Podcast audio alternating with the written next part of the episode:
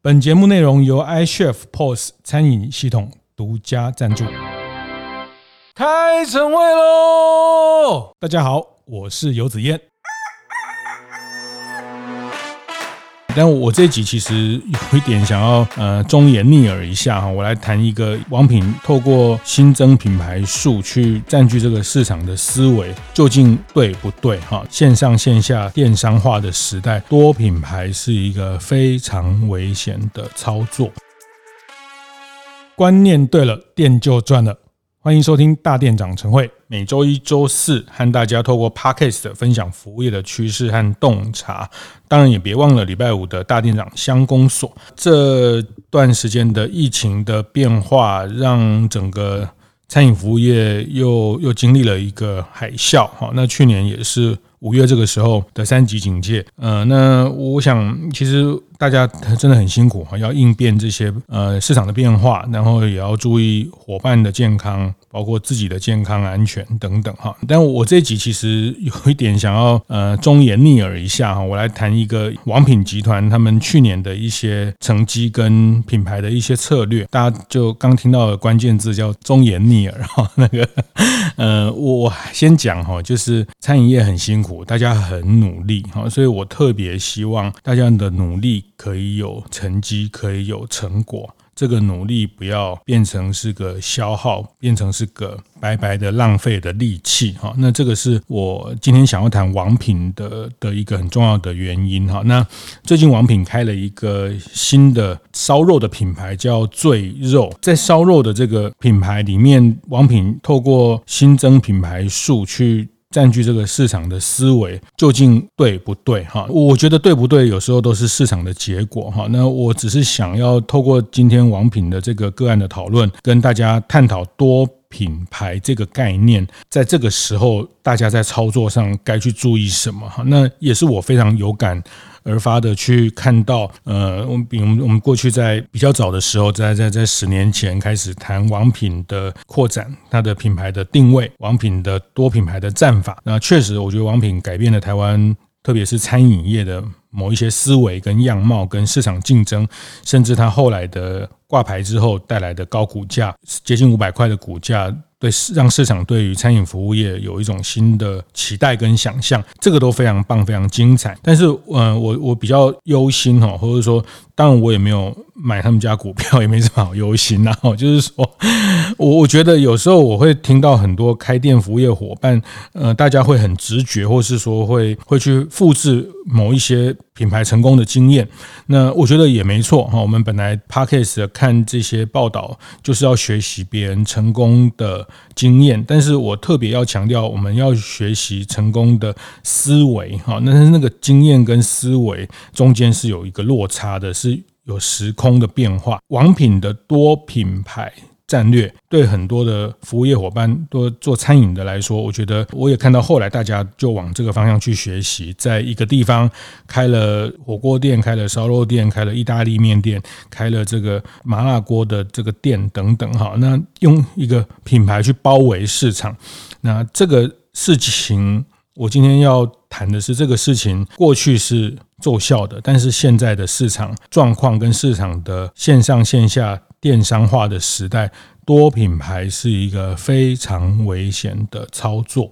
如果你没有清楚的战略思维，千万不要贸然的去扩大品牌的数量。这个是我今天要讲的结论。我想从以王品来说，它去年营业额、营收还是创了新高，非常不容易，做了一百七十二亿左右的营业额。那较前一年。叫二零二零年一百五十二亿在成长，在疫情的过程，营收还能成长，非常不容易，非常不简单。但是去年王品是亏损的，哈，这四五年来第一次的亏损，而且大概亏了一块一块一点四左右。那当然疫情有很大的成本的付出，哈。那在上市公司的餐饮里面。比较能对比的大概王品跟瓦城哈，那呃瓦城去年其实瓦城去年的营收是是衰退的，然后它大概是四十二亿的规模，较前一年四十六亿，那当然很大一部分跟瓦城。比较多的店，大部分的店都在百货卖场里面有一点关联哦。但是，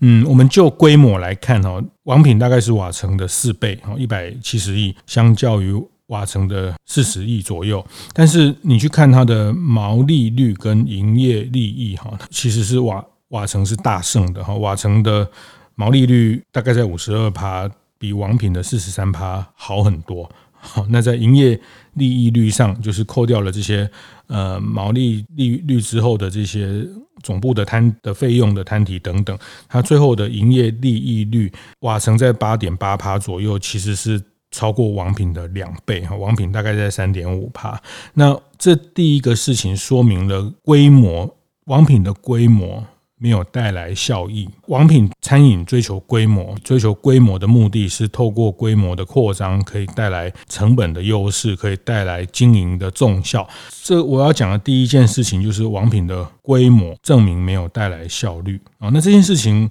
我觉得必须要去解释哈，必须要去探讨啊，必须要比较严肃的去看待为什么王品做了一百七十亿，做了瓦城的四倍的营业额，但是它并没有因为规模。比人家多四倍，它的获利、它的营业利益、它的毛利就变好。显然，它的规模没有带来经营的重效。那我要探讨这件事情，其实是想要提醒很多呃，在做开店餐饮业的伙伴，大家很容易就会在一个品牌做到了三家五家，或是到了一个规模，觉得好像成长不上去了，就很快的去觉得要往第二个品牌、第三个品牌、第四个品牌去做哈，那就觉得哎，王品做多品牌啊，所以多品牌是一个在在这个品牌延伸的一个做法。这个过去我们也拿王品多品牌的成功。成为一个很好的教案跟一个教材，跟大家分享多品牌怎么定位啊？那王品有这个呃不同品类、不同价格带，所以它是一个矩阵哈。有做做铁板烧，有烧肉，有火锅，光火锅也有三四个品牌，所以它呃六个品类，每个品类都有三个品牌，加起来乘起来就二十个品牌，它将近二十个品牌。那你也会看到这几年王品有很多品牌，你还没认识它，你才刚听过它，要去。吃的时候他就说他已经熄灯了哈，下面就有一个炸牛的品牌，有一个这个做粤菜的品牌，越南菜的品牌，好，那好好多品牌。都消费者都还记不得，他就关门了哈，因为他们觉得呃这个品牌的成长好像没有他们的预期，他们就很快的把它 drop 掉。呃，也很棒，也都对哈，这个就叫试错，反正试看看嘛哈，反正集团这么大，可以试个一两个品项，试一两个新品牌，我觉得这个逻辑跟思维也都没有错。但是我觉得在这个时候，王品的品牌扩增这个思维其实是一个蛮危险的事情哈。那嗯，这个危险我。主要分成两个层面来看，就是说，第一个，我觉得当年的王品在谈多品牌，那个是在十年前、十十几年前的状态。今天，如果你还是玩这个多品牌的模式，你会遇到最大的问题是，你的品牌的沟通成本会非常的高。大家知道，这十年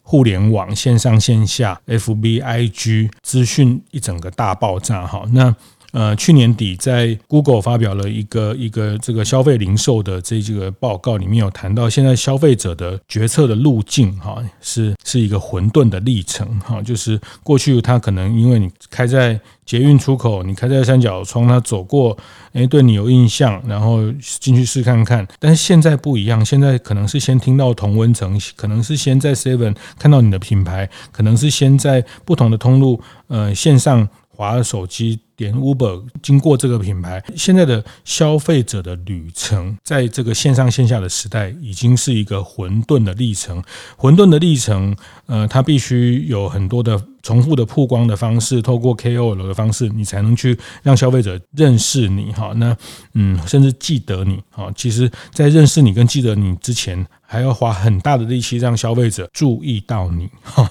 那因为现在，呃，我想前几集或是我常常会提到线上线下，现在千千百百个，不管是商品的品牌、餐饮的品牌，现在品类品牌数过多的情况下，对消费者来说是一个呃选择困难的阶段。在这个时候，你去增加更多的品牌，逻辑上第一个就不通了，因为你要去沟通的成本实在太高了。你要让消费者注意到你啊，这个这个新的有有找网红去开箱啊，找 KOL 去去吃啊，去开。开箱，这个这个资讯能被接触到，能被触及到，大家都知道这个成本太高了。现在 FB 广告也不见得触及得到，你可能还要去办市集，你可能还要去呃不同的这个通路的合作，你才能去触及到，这个才能。可能被注意到哈，就是说，我们先不谈多品牌，你现在光一个品牌要被触及、要被注意、要被认识，然后产生交易的路径太远了，太多的变数了。消费者旅程已经在线上线下 OMO 时代已经彻底的变化了，所以你现在一个品牌。的沟通都很困难，你更何况王品一口气要沟通二十个品牌，所以我觉得这件事情会不会是王品规模越大获利却越差这件事情的一个很大的症结？嗯，我我觉得某种程度我会从这个观点来看啊，就是品牌数的过多导致它的沟通成本太高，导致它的品牌的嗯建立的效率是非常的低。好，这个是第一件事情。好，那第二件事情要讲的是说，多品牌这个概念，其实。当年我还是要强调，大家现在的经营环境是在一个线上线下，是在一个 OMO，是在一个餐饮电商。我们前几集有谈到餐饮电商化这样的一个时代。好，那过去我们在一个商圈里面，反正我们就在台中开店，反正我们就开八个品牌、十个品牌，把全部台中市场都吃吃下来。OK，哦，现在很多也这样，台南也有呃一两个集团是这个思维哈，他们在台南开了。呃，火锅店，这个 台菜店开了，呃，印度料理店，各式各样的店，然后他就包围了这个这个商圈这个市场，反正你走到哪里都一定要吃我，OK 啊，这个是过去你用多品牌去包围一个区域的市场的做法，但是现在餐饮电商化了，现在守住商圈没问题，你守在商圈没问题，但问题别人会攻进来。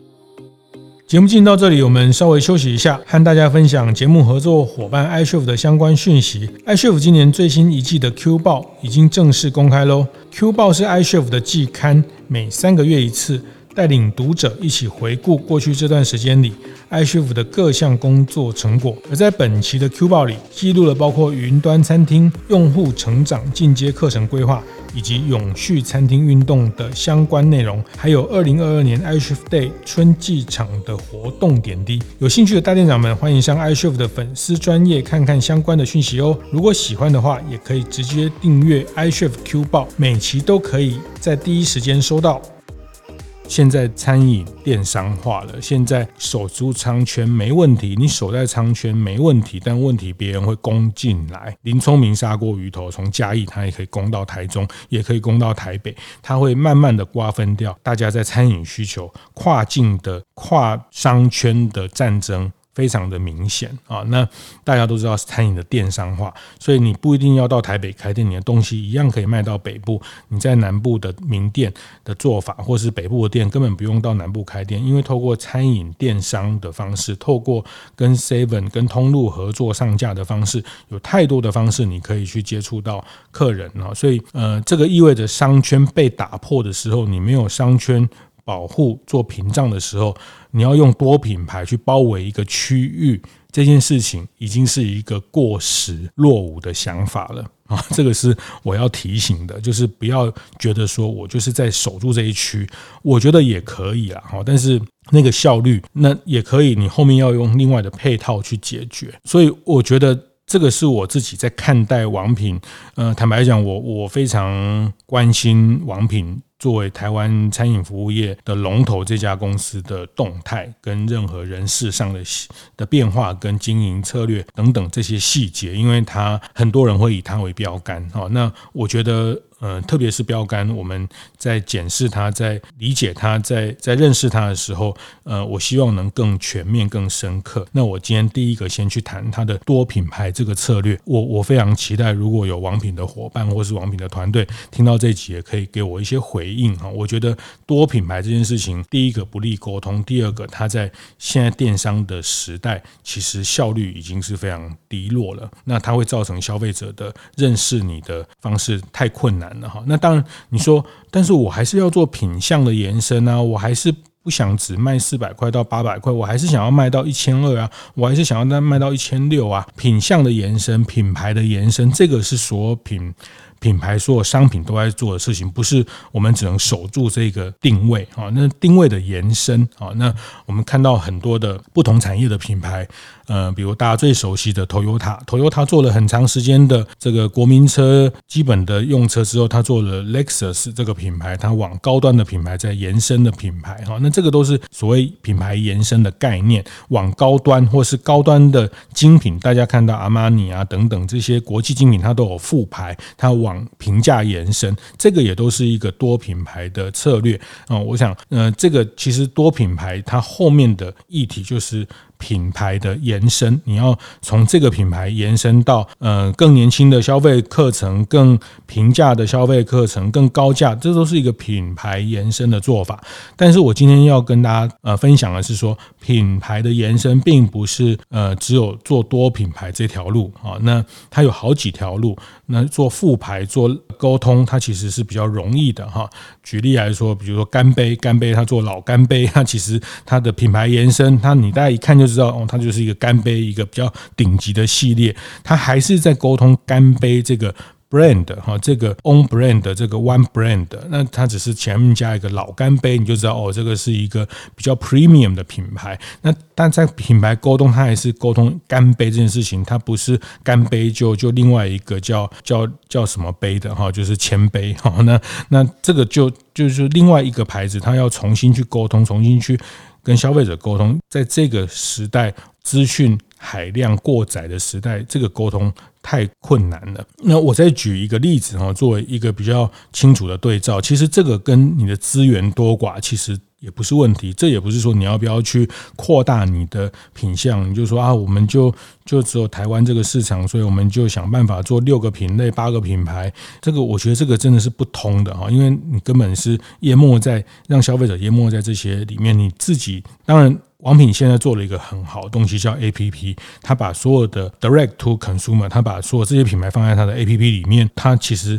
嗯，它当然前提就是你 APP 要非常非常的 powerful，非常有粘性。好，那当然我们这个就是说，你去检视王品的 APP，王品的 App 在整个排行里面的使用度是不是高的，它的友善度是不是高，它的回购率是不是高的。那这个大家去看一下 App 的排名，就知道。这个它现在 App 的效果哈，那这里面我们对照一个东西哈，我们讲麦当劳好了哈，那麦当劳它资源当然比。比台湾的所有的餐饮品牌更多、更雄厚，它的市场更更庞大。那它有做很多副品牌吗？也没有。星巴克也没有做很多多品牌，这个集团也没有做很多多品牌，做十个品牌、二十个品牌去攻这个什么不同集聚的市场。当然，你说他们是走一个全球化的模式，那我觉得台湾餐饮当然也可以走全球化的模式啊。你把一个品类做深，一个品类做强，你当然可以辐射到全世界去做任何的扩张。哈，那那当然我们先不谈这么远，那我们回。头谈，那你去看一下麦当劳的品牌策略。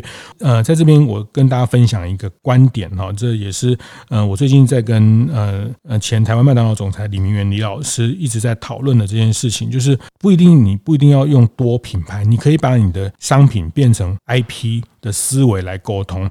什么意思呢？麦当劳是一个品牌，大家同意，但是。大家别忘了，麦当劳里面有什么？得来速是不是一个品牌？是一个 IP？McCafe 是不是一个 IP？冰旋风都是一个 IP。我甚至都觉得薯条、大麦克都是一个 IP，都是一个品牌的概念啊。那得来速就是一个快速服务的品牌的概念，只是它 under 在。麦当劳这个 umbrella 下面，这个品牌伞下面，它有很多的子品牌也好，或者是 IP 也好，大家理解我这个意思，就是说你可以把你商品 IP 化哦。那得来速它本身光是得来速，它这个就是一个很大很大 BU，就相我相信得来速的业绩就就是超过全全世界很多很大型的餐饮集团，Big Mac 大麦克，它就占据了它呃将近三分之一的一个明星商品。好，那。Make a fee 也是，他在店里面有一个店中店的 Make a fee 来去提供了一个比较优质的、比较手工的、有咖啡师服务的咖啡。好，那你可以当然也可以在麦当劳柜台去点咖啡，但是你如果想要今天对自己好一点，或是想要喝比较严选的这些豆子咖啡，它有一个 Make a fee 在麦当劳的店里面。好，那它其实也是一种品牌延伸跟品相的延伸。那这个首路巡就是说，它从 IP 的角商品 IP 的角度去解决品牌延伸的这件事情。我要讲的是说，我可以理解很多开店餐厅的老板，他们在想多品牌这件事情，都会说啊，就到顶了啊，我们就开全台湾就开十家，开二十家就到顶了啊，我们在。这个区域就做到多少就到顶了哈，但是呃，不然另外一个说法就是说啊，现在消费者求新求变呐，所以我们要在一个品牌寿命三年四年就结束，所以我们要在呃另创新的品牌来迎合这个消费者的求新求变。那我其实。比较不太同意这样的想法哈，因为我觉得你品牌问题是出在你品牌做不深啊，你品牌根本没有还没有到天花板，呃，十亿就到天花板吗？那一个品牌可以做到三十亿，做到五十亿，做到一百亿，做十年，做一百年，那那些百年品牌都是突破了天花板的吗？其实我觉得是回到你的品牌的深度、品牌的强度，甚至刚刚讲的就是你在品牌里面的 IP。商品的每一个 IP 的延展性，它的延伸性都还有很多可能。这个我我还是讲哈，多品牌不是不可以啊，但是你至少把一个品牌做得很厉害，再告诉我你有本事再做第二个品牌嘛？你不要说，我觉得王品的可惜在于它原来有几个很棒的品牌，像王品、像陶板屋、像西体这些品牌，他们都没有再去深化、再去扩大它的影响力。嗯，那他们觉得这个这样就到顶了，它就饱和了。它市场没有饱和，市场只有重分配。品牌也不是只能到这里，品牌有不断的 rebranding，不不断的寿命的延伸。哦，我们看春水堂、鼎泰丰，他们也没有说觉得做小笼包这样就到顶了。那鼎泰丰的炒饭也是一个 IP，也是一个系列，它走到便利商店去跟更多人的沟沟通它的这个品相啊，那这个品相可以做成。鼎泰丰的一个次品牌的概念，或是 IP 的概念，商品的 IP，鼎泰丰这个品牌去赋能啊。那我还是讲品牌这个事情是呃，接下来其实大家都知道品牌关键，品牌的影响力，品牌在消费者心里的新占率。二十个品牌，它有没有一两个品牌是消费者？如果都没有的话，你你如何期待二十个品牌可以占据消费者的荷包？坦白讲。二十个品牌也不过是台湾上千个、上万个餐饮品牌里面的非常非常的少数，消费者真的也不一定会选到你。最后我要讲的是结论，就是你要回到你的商业模式的核心，你的商模的 core competency 到底是什么？那你说有啊，人家 P N G 也是多品牌啊，它有很多这个家用品啊，有这个海伦仙度斯啦，什么等等这些，呃，你你看到的多芬啊，什么都是多品牌啊，等等，没错啊，它是多品牌，但是你要知道它这些多品牌是怎么来的，它是透过财务并购的方式，它是透过品牌收购的方式等等去变成一个多品牌的用品的集团啊。那如果今天是透过收购的模式，透过商商用呃这个商业的 MMA，就是财务并购的模式，去收购了十几个品牌，它成为台湾最会收购品牌的一个餐饮集团，我觉得也 OK。我觉得那很棒，那表示你在品牌收购的能力、品牌的财务的整理等等这个能力，你的核心的能力是在这里。那你当然收十个、收二十个，在市场上有自己的品牌价值、有有品牌影响声量的这些品牌，然后你去做它的财务、做它的总部资源的这个串联，去去经营，那这个是你的核心。但是我们今天看到王品的核心，它是不断的。Create 品牌不断的丢品牌，那丢品牌啊，我觉得就是比较糟糕啦，就是快丢周我哦，然后丢周的再开三家，再开五家，阿北丢周我们就换掉换另外一个品牌，那我觉得这个。是一个制造业的思维，是一个你没有办法去分析你的消费者旅程，你没有办法去分析你的消费者的洞察，你没有办法去做消费者的数据应用的的一个很大的盲点。所以我要想，这个时代你可以做品牌延伸的方式太多了啊！那特别这个时代是一个多通路的时代，是一个线上线下的时代。你可以透过联名去卖更贵的东西，你可以透过 Seven。可以去卖到更平价的东西，只要你的 brand，你只要拥有一有魅力的、有吸引力的、有故事的、有独特价值的品牌，其实你卖更贵、卖更便宜都可以去呈现啊，用不同的不管联名或是通路的合作等等等等，跟过去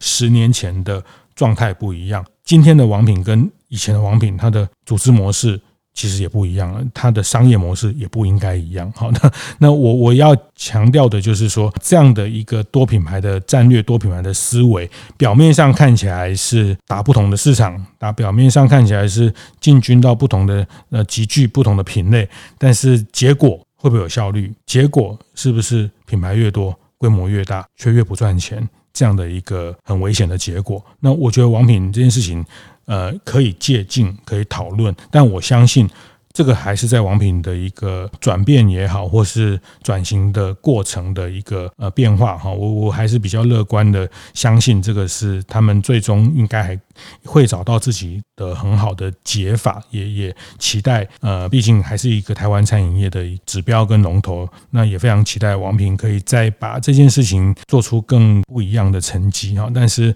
我觉得在这里，其实我我必须呃，从我比较长期去观察这个餐饮市场跟品牌的战略，我们还是想要提出一些提醒，分享给大家，作为大家在经营思维上的一些辩证跟参考。谢谢。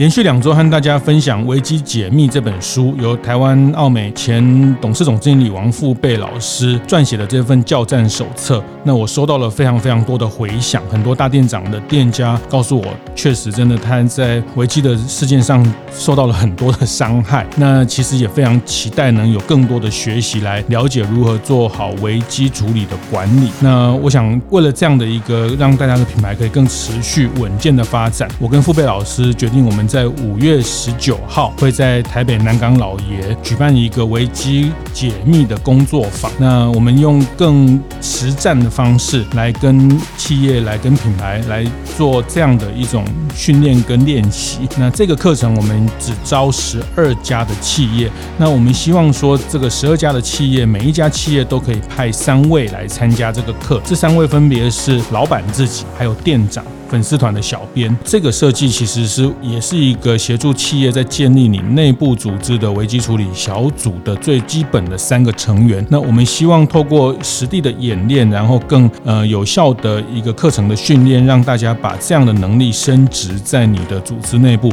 成为之后一旦遇到危机的时候可以快速反应的一个模式。对这场危机解密工作坊课程有兴趣的品牌和企业，呃，欢迎您到我们的粉丝页或是拉。@在艾特上留言或直接发讯息给我，我们尽快帮您保留名额。那非常期待大家一起来参与这样的课程，去帮你的品牌去做好一个防护的护城河。